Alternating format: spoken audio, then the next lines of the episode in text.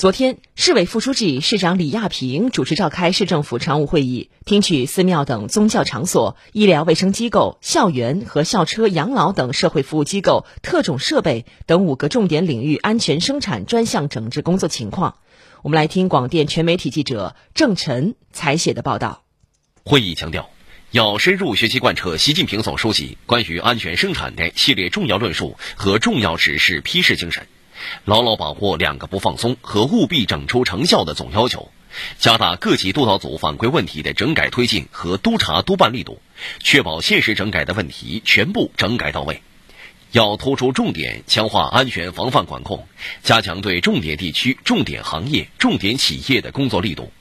要久久为功，扎实推进整治行动，建立有力有效抓落实的长效机制，巩固提升整治成效。会议学习贯彻了省现代化建设试点现场推进会议精神，听取了昆山、苏州工业园区开展现代化建设试点工作情况。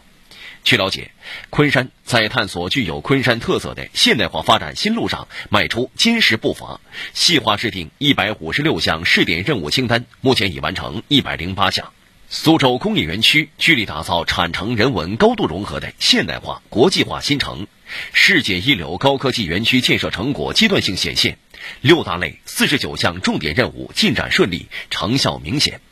会议审议并原则通过了贯彻落实《苏州市残疾人保障条例》的实施意见，